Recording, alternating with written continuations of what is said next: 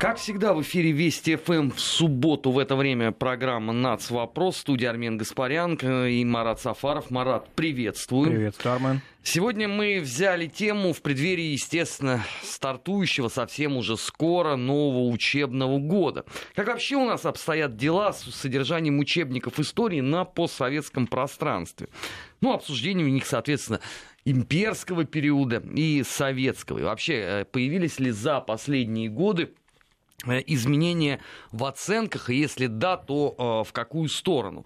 Ну, лично я этой темой в той или иной степени Э, занимаюсь опосредованно уж так, наверное, лет 15. А, поэтому есть что сказать. Но а, прежде э, Марат вот сейчас перед эфиром предложил начать с тех новостей, которые поступили непосредственно сегодня. Из одной соседней страны на букву У. Это не Украина, скорее даже, а удивительная страна. В очередной раз нас порадовали. Да, в этой замечательной стране на букву У, где в 2016 году был подписан президентом Порошенко закон об ограничении доступа на рынок печатной продукции антиукраинского содержания, а, ну, этот список, этот перечень литературы постоянно расширяется, в него попадают иногда даже априори книги, которые не подвергаются экспертизе, но авторами которых являются люди, оказавшиеся в базе миротворец. Например, подавляющее большинство деятелей культуры. Например, которые, я. Например, чё Армен. Чё да. скромничать? Или, например, деятели культуры, в том числе те, которые уже давно не посещали Украину, но так или иначе они в базе миротворец, и их воспоминания, часто вышедшие, допустим, 20 лет назад, 15 лет назад, в которых слово «Украина» вообще не фигурирует, тем не менее, также в этом списке. Но сегодня другая литература там, там учебник, английский язык для школьников и абитуриентов, топики, упражнения, диалоги. Казалось бы, сугубо методическое пособие, что же в нем такое? Но в нем сфальсифицированы исторические данные, поскольку предлагается школьникам перевести на английский язык фразу Киев – столица русского государства. Ну, имеется в виду древнерусского. Вот за одну эту фразу целое, значит, методическое пособие было запрещено. И э, к нему, значит, вместе, вместе с ним в этом перечне сегодняшним оказалась книга «Шпионки. 12 женщин, рискнувших всем». Только потому, что в нем а, в этой книге помещена биография выдающейся разведчицы Зои Воскресенской, а, поскольку она ее биография является признаком пропаганды, цитаты, государства-агрессора, в частности, ее силовых структур. Конец цитаты. Вот это такие новости по книжной продукции, в том числе даже учебной, которые поступают буквально сегодня. Ну, я считаю, что это, конечно, прекрасно. Здесь даже мне кажется, что не нужно вообще что-либо комментировать, а, потому что э, все это, это, это уже такая высшая стадия шизофрении, которая там демонстрируется э, в подходе к книгам. Но, кстати, я должен сказать, что это тоже, знаете, друзья, не предел. Вот по соседству с Украиной есть еще одна страна на букву У. Это уникальный, это я имею в виду Молдова. Вот там вот, если вы зайдете в любой крупный книжный магазин, вы с удивлением обнаружите, что вся история Молдовы началась исключительно в 1918 году. Сунери в Румынию, а до этого вообще непонятно, что было. Ну и, соответственно, потом опять э, в государстве возникает пауза на более чем 50 лет, и вновь появляется Молдова, ну, как уже такая недорумыния. Это вот к вопросу, что там э, в школьных учебниках. Да, ну и к вопросу об этой второй удивительной стране, меньшей по своим масштабам. А в ней я вот специально поработал с такого рода текстами, ну, скажу прямо, мой опыт не нужно повторять, это достаточно так токсично, да, заниматься такого рода экспертизой, но э, работа обязывает. Значит, э, в этой удивительной стране под названием Молдова нет молдавской или молдовской истории, не существует такого понятия. Есть курс «История румын» и «Всеобщая история». То есть Молдова, мы много раз об этом говорили, кто-то хочет состав Румынии, кто-то не хочет, но учебная литература уже там, она уже якобы интегрирована с курсом румынской русской истории. Причем я должен здесь э, сказать отдельно, что произошло все вот это. Как, кстати, и в случае с Украиной. Это вовсе не заслуга Порошенко, это все раньше началось. Так вот, что касается Молдовы, то там это происходило в эпоху президента Воронина, главы местной компартии, который был весь настолько пророссийский, аж он ходил там и подпрыгивал Гоголем. Ну вот результат мы видим. Да, это началось уже в 90-е годы, при Воронине это активизировалось, потому что сначала просто ну, переиначивали советские учебники, то есть говорится так, а мы сделаем ровно наоборот. А где-то с начала нулевых годов уже началось обновление содержания образования и фактически вот такая руманизация, унизация курса молдавской истории. Слово Молдова, Молдо, Молд, молдавский народ, молдавская история отсутствует в этих курсах. А пока меня еще э, пускали э, в ту э, удивительную страну, которая называется Молдова, я там бывал во всех этих крупных книжных магазинах Кишинева. Я, конечно, э, поражался, как вот можно э, показать события Второй мировой войны. Вот единственная литература, которая там есть по этому поводу, это, опять же, на румынском языке все только там ни на каком другом нету, даже на английском ничего нету. А, что странно вообще для страны, которая, в общем, а, говорит о том, что она собирается идти в Европу. Потому что я такого больше нигде не видел, только, только в Молдове это возможно. А, так вот, там вся Вторая мировая война уместилась, внимание, в деятельность Железной гвардии Антонеску. Все. Ничего другого нету. Но вот Тут, вот за что надо хвалить, это вот за, конечно, качество изданий огромнейшие фолианты на очень дорогой глянцевой бумаге с э, хорошим кожаным переплетом, э, сборники документов, э, фотографий. Нет, выглядит очень красиво. Еще бы вот просто понимать, о чем там идет речь. Но вот важен сам факт, да, ничего другого нету. А вот про оккупацию Молдовы статьи есть отдельных историков, а, которые издают отдельные политические партии тиражом, ну, там, до 100 экземпляров. Ну, чтобы как бы народ-то не особенно читал. Ну, допустим, если это научная литература, да, она вправе быть дискуссионной, поскольку такова а, собственно, специфика научного знания. Но... А там нету дискуссии, Марат. Но там вот... и нету дискуссии. А если мы говорим об учебной литературе, вот одно задание из этих пресловутых тестов мною, значит, проанализированных, скажем так. Образование в межвоенной Бессарабии – свидетельство возрождения румынской духовности. Это не вопрос, а это утверждение. И надо к нему это дать... догма даже, это я догма, бы сказал. И к нему надо дать три подтверждения. Вот так. Если... А они там э, хотя бы подсказки есть какие-нибудь? Нет, Я никаких. даже одного не могу Нет, назвать. экзаменационный тест. Ну, одна подсказка есть, но она такая не скорее не межвоенная, а уж прям совсем с 18 года, с самого начального этапа. Тут указывается, что большинство, большинство из 1084 русских начальных школ после 1918 года были романизированы. На протяжении межвоенного периода было построено еще 300 новых зданий. Этим школам была отведена главная роль в борьбе с неграмотностью, и они достигли в этом направлении направлении заметных успехов. Только когда в 1944 году и даже позже много, в конце 40-х годов, уже при Брежневе, первом секретаре Компартии Молдавии, занимались вопросами школьного образования, вот именно тогда-то и считается, что неграмотность была побеждена. И на этот счет существуют факты. Конец 40-х, начало 50-х годов. Но в этих тестах об этом речи не идет. И о Брежневе, и о, о восстановлении экономики, и хозяйства Молдавии, и о том, что как эта республика из сугубо аграрной стала аграрно-индустриальной, речи не идет. Речь идет исключительно исключительно о золотом веке, межвоенном, и нужно давать подтверждение. А если ты не дашь подтверждение, ты не сдаешь экзаменационный тест. Это не дискуссия историков, да, научной конференции, это вопрос получения аттестата. Вообще, это, конечно, все очень показательно. Вот эти вот э, учебники истории на а, постсоветском пространстве. Можно открыть любой, а, если вот они э, доступны там, я не знаю, на русском языке. И удивляться остаток потом, э, ну, даже не дня. Даже, я думаю, что скорее можно остаток месяца.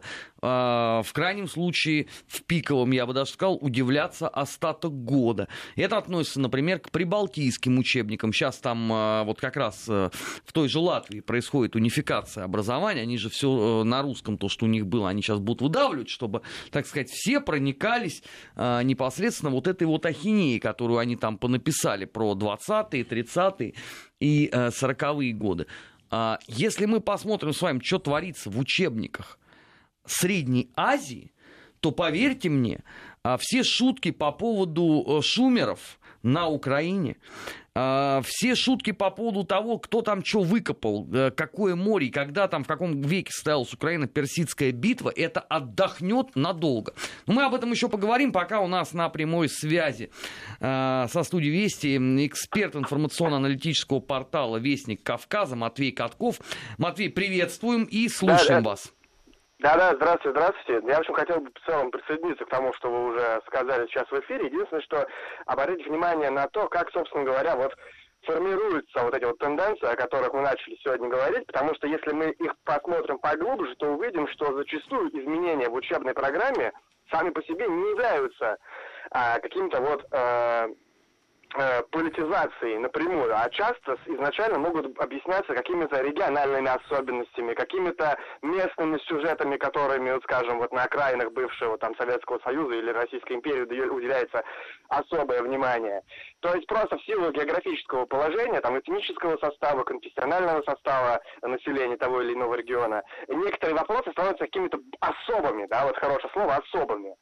Но дальнейшая судьба вот этих вот особых вопросов, она уже напрямую зависит уже от, скажем, в целом той политики, которая будет уже проводиться там суверенными властями да, страны. Ну, вот, например, а, показательно здесь можно вспомнить ситуацию, которая существовала в национальных автономиях еще в советское время и потом постсоветское. Скажем, в Крыму, еще когда Крым являлся автономией в составе Украины, например, особое внимание уделялось советской политике коренизации, да, это которая, политика, которая проводилась в 20-30-е годы, и была призвана э, решить нас вопрос вот тех лет, то есть как бы путем э, ну, некого продвижения на крупные руководящие должности э, представителей малых народов. То есть это была, в общем-то, повсеместная практика.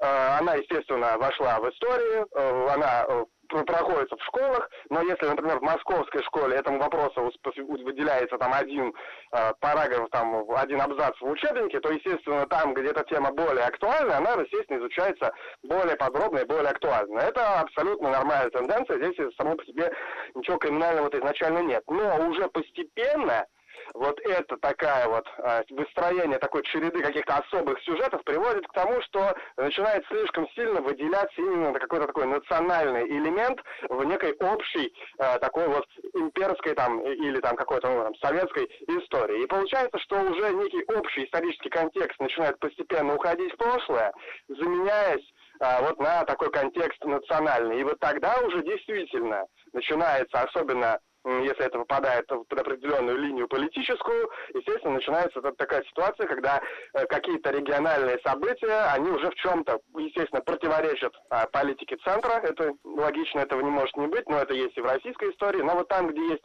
национальный фактор, это противоречие становится особенно значимым, и оно начинает как бы вот формировать новую определенную идеологию, и она, естественно, начинает проникать и в учебники тоже. И поэтому уже доходит до того, что все, что там связано, допустим, с империей, может воспринимать воспринимается как нечто резко негативное, подавляющее национальное начало, а все, что связано с национальными началами, как резко там позитивное, да, вот такая вот линейная, такая вот черно-белая картина формируется. И, конечно, этот подход, он утрируется постепенно с учетом там политической жизни, Э, стране, потому что само по себе переосмысление исторического прошлого вообще проблемой это не является. Это делают историки, это делает там общественность, но проблема начинается тогда, когда это переосмысление начинает слишком прямо увязываться вот с текущей э, ситуацией, когда недовольный нынешним положением дел человек начинает искать корни его вот реальных проблем сейчас в, в, в истории. И вместо, да, и вот получается, что эта тенденция захватывает общество, э, это, это, это, эта идея начинает проникать в учебники, а школьные учебники, они, конечно, очень уязвимы к этому, потому что они, их задача не анализировать материал, а изучать его, давать базовое представление о каких-то процессах. И поэтому в этом плане преподавание истории в школе особенно уязвимо для вот таких вот вещей. Спасибо большое. Спасибо, Матвей. Напоминаем, что на прямой связи с нашей студией был эксперт информационно-аналитического портала «Вестник Кавказа» Матвей э, Катков. Армен, Мы с Маратом вот продолжаем. Я вот хотел бы обратить внимание на то, что сказал Матвей, а, на этот сюжет и переключиться, может быть, и на него. Это учебники региональные. Которые, это вообще отдельная которые, тема. Да, это отдельная тема, которая может быть так покажется, а, за последние годы приведены в некий стандарт, но это далеко не так, потому что учебник — это, что называется, вершина айсберга. Он же ведь обеспечен методической литературой, часто не рецензируемой, и различными другими, другими источниками, которые часто не поменялись в своих оценках с 90-х годов. Такие примеры мы знаем. Конечно, откровенного сепаратизма в этой литературе уже сейчас нет, как это было 15-20 лет назад, но, тем не менее, эта тема должна постоянно находиться на контроле. Это не означает на цензурном контроле, нет. Но, еще раз повторимся, это учебная литература, это не научные конференции, это не научные дискуссии историков научного сообщества академического, которые вправе давать различные оценки тем или иным событиям, если это не противоречит законодательству. Здесь речь идет о неком обязательном минимуме к усвоению, и, соответственно, государство, именно государство, федеральный центр вправе а, контролировать эту ситуацию, поскольку региональная литература так или иначе обеспечивается за счет бюджетных денег ее, ее изучение этой региональной учебной литературы. Поэтому примеры, которые привел Матвей, они очень показательные, очень интересные. Поэтому, безусловно, на региональную учебную литературу, причем не обязательно только историческую, это может быть и литература, это может быть и география. То есть это те, мы же знаем пример украинских учебников географии, которые больше, чем география. А, да, поэтому значительно, значительно больше, да. Поэтому эта литература тоже должна быть под пристальным вниманием. Ну, надо сказать, что вот это региональные, э, региональные учебники, это характерно, кстати, не только для России. И эта же история вполне себе распространена а, в той же самой Прибалтике, да, где э, в русских учебниках все-таки, ну, учебниках для русских школ все-таки ереси сильно меньше, чем а, в тех же самых латышских. А, во многих школах на Украине все еще а, сохраняется, в принципе, достаточно приемлемый а, рассказ о том, что же происходило в прошлом на территории этой страны.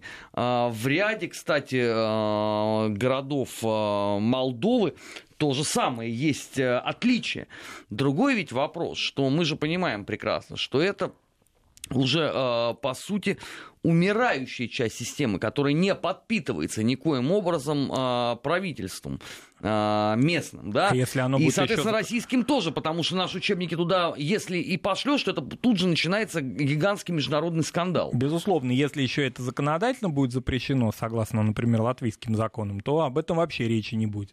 А говоря об украинском, ну что, здесь, в принципе, в учебную литературу вторглась вторгся вот этот симбиоз бредовых идей Грушевского, фальсификации фактически. Я не думаю, что Михаил Грушевский, историк, был столь уж неграмотен в своих оценках. По-видимому, это была намеренная фальсификация, вот это построение украинского национального государства в начале 20 века в его пока еще томах, в его работах. И что характерно, сталинский, э, сталинская эпоха, скажу так, к этому малоприятному человеку никаких претензий не имела. Напротив, сделала его академиком еще за вот все то, что вот он создал. Да, насколько я помню, лет 20 назад на Погодинской улице в Москве была установлена даже мемориальная доска Грушевскому. Да, она, по-моему, это было какое-то межправительственное соглашение. Соглашение, да, да на то, есть, доме, то есть они ставили здесь, а мы ставили, ставили что-то там. Что-то там. А Другой поскольку... вопрос, что если в случае с Москвой э, все сохранено в, в лучшем виде, да, то а, узнать судьбу условно поставленных тогда мемориальных табличек российским правительством на Украину, но я думаю, что судьба их весьма и весьма печальна. Ну да, что там говорить, если мы уже обсуждали, а, буквально за несколько месяцев до Майдана установлена мемориальная доска многолетнему украинскому партийному руководителю Щербицкому была выковырена сразу же по ходу первых уже дней Майдана, поэтому здесь... Вообще вот это невероятно интересно, кстати. А, Щербицкий, который очень много сделал, действительно, для процветания Украины в формате Советского Союза, он сегодняшними властями оплевывается, поскольку с их точки зрения он является лютым предателем. Хотя я не знаю, кто вообще из всех деятелей Украины а, привел эту отдельно взятую территорию к такому благоденствию и могуществу. Да, на протяжении почти 20 лет возглавляя ее, и во всяком случае тем, кто наиболее сейчас активно его критикует, это западноукраинские а, значит, идеологи. Собственно, Западную Украину уж на тот уровень индустриального развития, который к концу советской истории находился, привел исключительно Щербицкий. Я бы даже сказал, на, хотя бы на уровень образования. Потому И что когда а, Западная Украина вошла в состав Советского Союза в результате освободительного похода в Польшу, это если просто кто-то не знает, свыше 89% населения были неграмотны. То есть то, что до этого на Украине, условно, уже усилиями, опять же, проклинаемого сегодня там всеми Петровского, удалось исправить, потом уже после войны, по сути, пришлось заниматься Западной Украиной.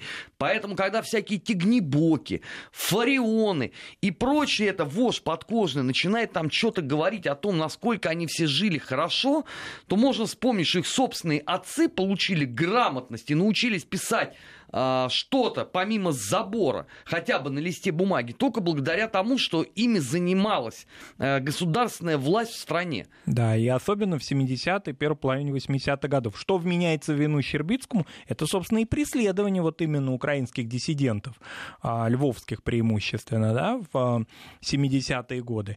И это стало одной из причин того, что доски ему... э, Потому что по закону о декоммунизации он, насколько я понимаю, не проходит. Он э, как-то отдельная Нет, он, он- такая он- он величина. не назван Он не назван. преступником Да. и катом а, против украинской государственности, но к нему есть очень много претензий, потому что он, конечно, видный деятель советского государства и а, коммунистической партии Украины. И борец с национализмом западноукраинским очень активный и последовательный. Но при всем этом тут тоже важно подчеркнуть, что если сравнивать условно, как они относятся к Щербицкому и как они относятся, там, я не знаю, там, к э, Всеволоду Балицкому, к Редансу, э, к Хрущеву, то, конечно, Щербицкий у них это все-таки герой. То есть там тоже есть определенного рода перекос сознания, причем даже в отдельно взятых учебниках для школы, потому что а, одна страница которого может, в принципе, легко и непринужденно противоречить другой. Ну вот, например, да, в одной, на одной из страниц украинских учебников такая фраза. В составе СССР окрепла украинская элита, получив полномочия, которых у нее не было при Сталине, и добившаяся для Украины значительных успехов, прежде всего в экономической сфере. Историки назвали это явление украинский автономизм. Я не знаю, правда, где эти историки, откуда это понятие, но так или иначе, вот другая голова, одна голова считает так, а другая голова считает, что во второй половине 20 века, благодаря такой инкорпорированности выходцев из Украины а, в Политбюро, вот, значит, процветание и автономизм наступил. Тогда я, не- я- я не понимаю а суть претензий тогда, а, Тогда к Советскому претензий к Союзу, Шелесту, если, к если выясняется, какая? что все руководители ваши. Да. Тогда я не понимаю, чем вы недовольны. Вы Ну, напротив это- должны им памятники ставить. Но это как вопросу о Грузии, о Грузии оккупации ее Ну, Советским да-да-да-да. Союзом, Ну, Сталином это, и это тоже, это, это, кстати, тоже отдельная тема. О ней еще сейчас поговорим сразу после выпуска новостей э, в эфире Вести ФМ. Э, напоминаю, что это программа «Нац. Вопрос». Армен Гаспарян, Марат Сафаров э, в студии.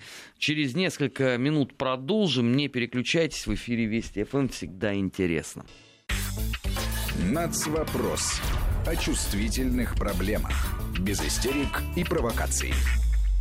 16 часов 34 минуты в Москве. В эфире Вести ФМ продолжается программа «Нацвопрос». Армен Гаспарян и э, Марат Сафаров. Беседуем мы сегодня о учебниках школьных на постсоветском пространстве, как они отражают, собственно, э, бытие своих стран э, в эпоху Российской империи или Советского Союза. И пришли мы к Марату, конечно, к единодушному выводу, что все обстоит, мягко говоря, не очень. Да, мягко говоря, не очень. И более того, фантастика, которой грешат наши а, коллеги в постсоветских странах, она именно оказывается не а, в парнаучных каких-то, в парнаучной макулатуре, которой и в России достаточно, а проникает именно в учебники. Это наиболее, а, ну так явно видно на Украине. Вот, допустим, если мы посмотрим на то, как называют Россию украинские историки и методисты. Мы уже на эту тему говорили, но недавно выяснилось, что еще в нашей стране новое наименование. Какой А, теперь? Значит, теперь мы называемся Московщина.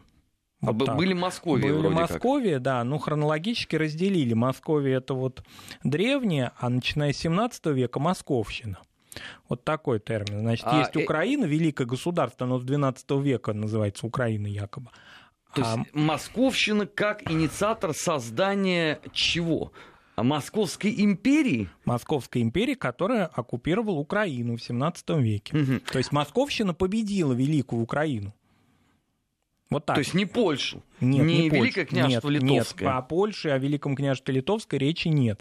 Литовском. Более того, Украина, она теперь везде, она всюду участвует, она участвует в Бородинской битве, например. В качестве кого, украинских полков, спросить? украинских полков. Украинские полки победили это А, называется. это имеется в виду Черниговский полк, да? да, да. Ну вот А им в голову не приходило, что название это не потому, кто туда входил, нет, не приходило. а по мере дислокации этой части. Нет, они же э, недавно на наименование наших военных подразделений отреагировали именно так, как могут отреагировать самые неграмотные люди, когда они получили наименование, да, и известно, что это было и в годы Великой Отечественной войны, и в царской России, но украинским идеологам и политикам, я уж не говорю об историках, это неведомо. Они думают, что если именуют что-либо Черниговским или Житомирским, то это посягательство на территориальную их целостность. А вот э, разделы только учебника, которые говорят о том, что украинцы везде.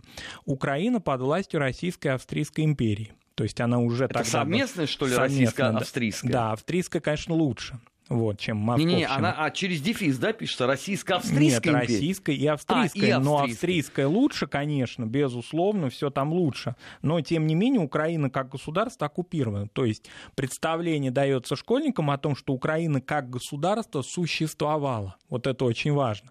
А о том, что Украина означает окраина, да, это географический термин, это даже не историко-культурный термин, безусловно, здесь речи не идет. Дальше. Украина в завоевательных планах Наполеона. То есть Наполеон э, планировал завоевать есть Я Украину. правильно понимаю, что наше поражение на Бородинском э, поле это вина как раз э, украинских полков? Или Видимо. напротив, это их главное достижение? Ну, видимо, уж как смотреть, да. Еще интересно, поляки за нашу и вашу свободу. Такой раздел. Это 19 век. Крымская война и Украина. Украинцы в обороне Севастополя. По-моему, это прекрасно. Нам, кстати, вот на СМС-портале пишут, какую и чью историю изучают русские девочки и мальчики в школах Казахстана.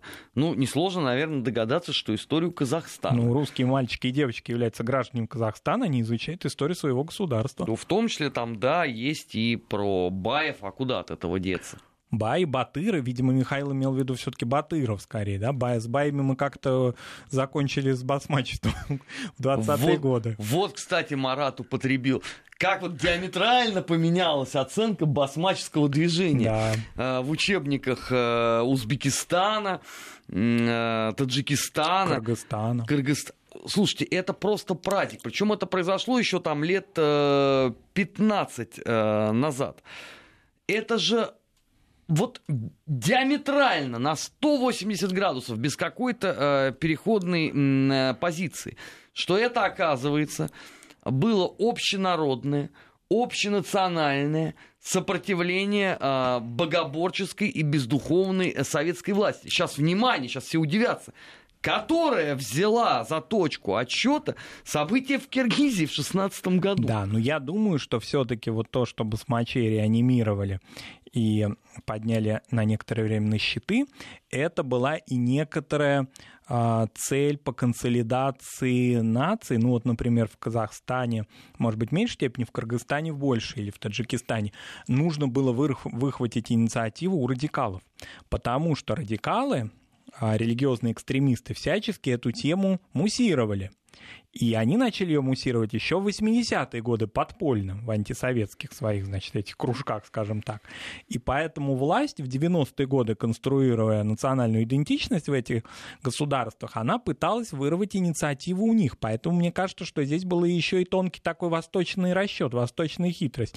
Мы присвоим себе, значит, как выражается Михаил Этихбаев, для того, чтобы они не оказались в, а, на счетах, на лозунгах религиозных экстремистов.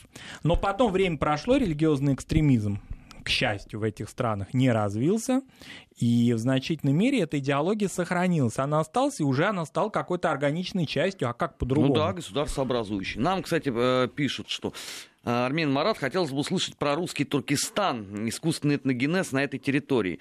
К сожалению, вот человек не представился. А, нет, представился. Гурген пишет. Э, Гурген, мы сделали в рамках нацвопроса п- программу, и, по-моему, даже не одну, э, посвященную Туркестану, русскому. Она совершенно точно есть э, в архиве на сайте радиовести.ру. Вы посмотрите там и просто, ну что мы повторяться будем? Э, повторяться это достаточно э, скучно. А принципиального нового добавить нам к тем оценкам, которые тогда прозвучали, ну едва ли представляется возможно. Я, я, конечно, сейчас вот у Марата поинтересуюсь, поменялось ли с тех пор его да ничего точка зрения по этому поводу. безусловно, не поменялось, потому что и не поменялось каких-то, не изменились никакие идеологические направления в этих странах. Собственно, если очень кратко, речь идет о том, что все эти народы, которые жили на территории русского Туркестана, они тоже древние, средневековые уж как минимум, и образовались много-много веков назад. Не, а... а я не помню, это что, кто-то отрицал Бухару, например, или Самарканд? Нет, здесь речь идет именно не о государствах, а об этносах. Да? И Гурген вот спрашивает а. о том, о национальном, об этногенезе. А на самом-то деле большинство народов Центральной Азии так или иначе сложились, сформировались в первые годы советской власти. Плохо это, хорошо, по-разному, с разными целями, но так или иначе они оформились и в границах, и самое главное, в идентичности именно в первой половине 20 века. И это факт. За что мы, вероятно, тоже теперь должны в идеале, конечно, платить и каяться, потому но, что это такой общий э, тренд но в этом случае С кем нет. там не поговорить. В этом случае я думаю, что мы не должны каяться, поскольку мы же сделали большое такое благо, и теперь э, фактически создали, сконструировали многие из этих этносов, и, соответственно, в мифологии, которая базируется, да, в идеологии, как по-разному можно сказать, э, это просто, ну, за скобками остается, что это сделали советские этнографы и советские партийные работники. Ну, здесь надо сказать, конечно, что э, там тоже нету какой-то единой, вот абсолютно там стопроцентно сконструированной системы, потому что она с этой точки зрения а, вовсе не монолитна. То есть если мы будем всегда последовательно критиковать, например, там, а, решение а, киргизских властей закрепить в учебнике истории вот это вот свое восстание 16 года, но надо сказать, что параллельно там весьма и весьма точно отражаются события Великой Отечественной войны. И в том числе, например, извините, подвиг дивизии Панфиловской. Да, и вообще отношение к Великой Отечественной войне в Центральной Центральной Азии, надо сказать, в пример очень многим постсоветским странам.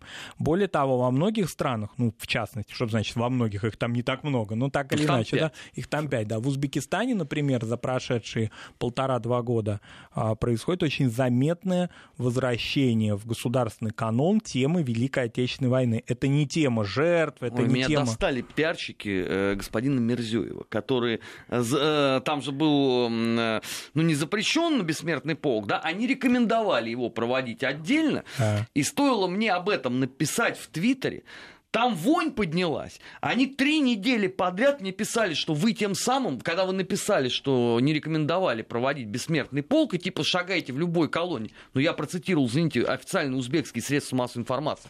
Внимание, что я тем самым оскорбил не только весь узбекский народ, но и самое главное, подверг сомнению узбекскую систему образования. Вот объясните мне, в каком месте вы нашли это? Тем более, что речь-то шла у вас в вашем твите о прошлом, о том, что переболели, чем переболели, что ушло. Теперь и бессмертный полк есть, и тема войны, она абсолютно легально обсуждается, и ветераны, те, которые живы или участники, а, работники тыла, могут со своими наградами выйти публично.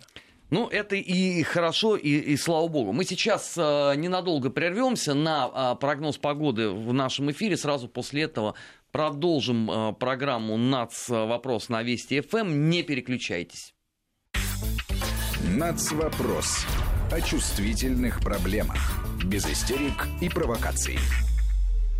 16.47 в Москве, программа НАЦ, вопрос студии Вести ФМ, Армин Гаспарян и Марат Сафаров. Продолжаем мы обсуждать, э, как нынче изучают э, историю на э, постсоветском пространстве. Разговор, конечно, мягко говоря, мало приятный, потому что как два человека, которые э, прочитали, ну, я так полагаю, что, наверное, подавляющее большинство этих учебных пособий, конечно, тут есть о чем поговорить, мягко скажем. Да, это тяжкое чтение, еще учитывая то, что эта литература предназначены для детей и для подростков. А если вот взять Украину, скажем, опять же вернуться к ней, вот эта точка Она зрения... самая яркая. С, да, с, самая с яркая, позиции. она уже продолжается такая тема, такая сюжетная канва, ну, на протяжении, ну, я не скажу там уж всех 25 лет, и в зависимости тоже от регионов, ну, так или иначе, последние лет 15, вот в таком ключе изучения происходит история страны. Ну, допустим, один из примеров. Вот дети в стране, которая себя позиционирует как европейская, мечтает во все европейские институты войти. Им внушается идея, что их народ 140 тысяч лет жил на этой территории. Не люди вообще, там, первобытные общины, рабовладельческие, я не знаю, скифы, сарматы, а вот именно украинская нация жила 140 тысяч лет на территории, а, которую занимает современное, современное государство Украина.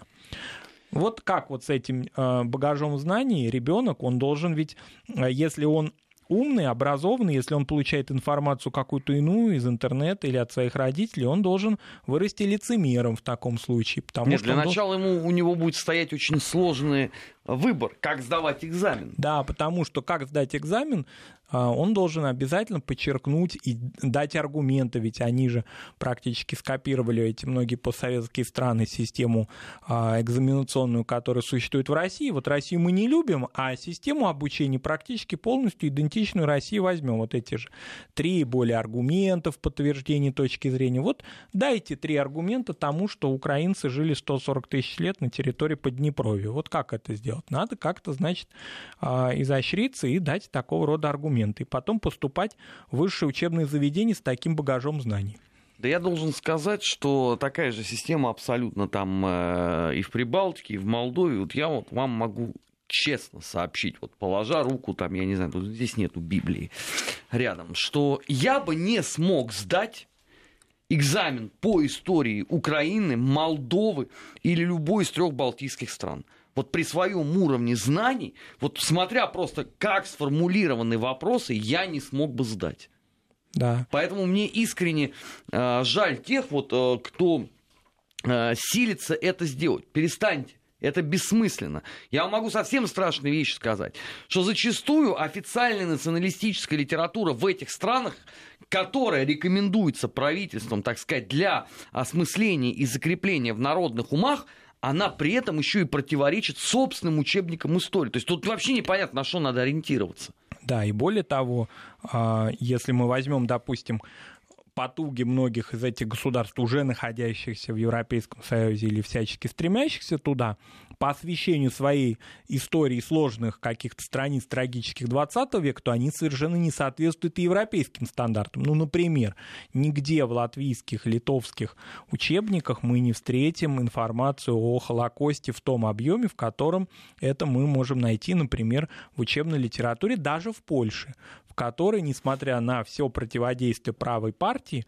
право справедливость, националистической партии, фактически поддерживающей все те, ну я не скажу, да, прям уж совсем поддерживающие коллаборационистов польских, но во всяком случае всячески пытающихся скрыть все эти э, трагические обстоятельства польской истории, так или иначе все-таки в польских учебниках эти страницы есть, и все это существует. В прибалтийских э, учебниках этого нет. То о том, что, а, информация о том, что в Литве, на территории Литвы более 90% еврейского населения, проживавшего до 1941 года, было уничтожено руками литовцев. Да, немцев тоже, но в большей степени ну, литовцев. это все фронт литовских активистов. Об этом мы не узнаем никакой информации. Это, это стыдно, об этом речи нет. И нет и общественной дискуссии, собственно говоря. В той же Польше, допустим, была общественная дискуссия на тему так называемой... Нет, почему? В Литве сейчас началась общественная вполне себе дискуссия депутата э, из Клайпеды Евгений Титов э, опубликовал документы, э, которые показывают, что человек, которым там собирались поставить памятник как национальному герою, был одним из видных участников того э, самого истребления людей. Да, ну и вот этому депутату, в чем выражается эта дискуссия, да, эта тема вот буквально последних недель, его фактически самого обвиняют уже в том, что он против литовского государства да, выступает. Да, он уже во врагах То ходит. есть это не уровень, допустим, обсуждения болезненных тем. Опять же, возьмем польский пример. На протяжении 90-х годов обсуждалась тема Едвабны, такого городка, где поляки устроили погром сами без участия немцев и уничтожили местную общину. Но это, это не один погром. Да, У ну вот, поляков много чего да, есть. Ну вот это был какой-то очень симптоматичный. Потом, а, во всяком случае, когда солидарность стала уходить с политического небосклона польского и стали более такие либеральные круги приходить к власти, тема э, польского коллаборационизма стала обсуждаться активно и тоже очень а, широко и болезненно. В Прибалтике этого урока не было.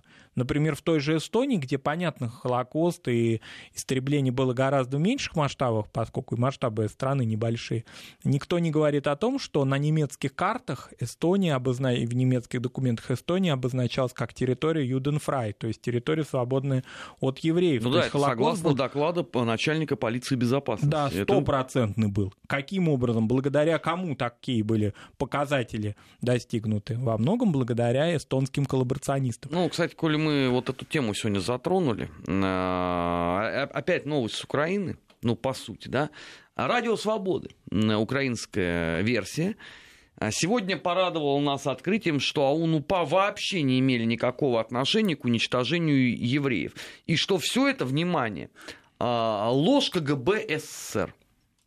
Ну, то есть львовский погром, устроенный а, который фото документирован. Да, Нахтигаль и Роланд, это оказывается есть не что иное, как масштабная фальсификация а, Комитета государственной безопасности, который был сформирован, правда, а, уже в 50-х годах. Объясните мне тогда, пожалуйста, вот э, у меня нет никаких сомнений, что на западе Украины это, например, зафиксировано в ряде э, учебников истории.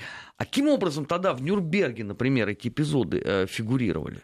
Да, и более того, наши, значит, эти люди, которые такие инфовбросы делают сейчас, они забыли о том, что это 20 уже век. Это не средневековые периоды, когда можно что-то скрыть. Тот же Львовский погром фотодокументирован досконально. Можно открыть интернет, посмотреть а, в поисковике «Львовский погром» или «Львов 1941» и увидеть страшные фотографии. Причем на них практически нет людей в немецкой форме. Или вообще нет, их нет, нет вообще непосредственно да. событий вот э, тех э, а, страшных дней нет, немцы там не участвовали. Там это сделали местные, сугубо такие э, записные демократические активисты, как бы их бы а, назвали сегодня. Таковые, кстати говоря, а, нашлись и в, э, на территории Латвии, на территории Литвы, на территории Эстонии, и даже, кстати, на территории Молдовы они вполне нашлись. Но, давайте будем честными, они нашлись и на территории РСФСР.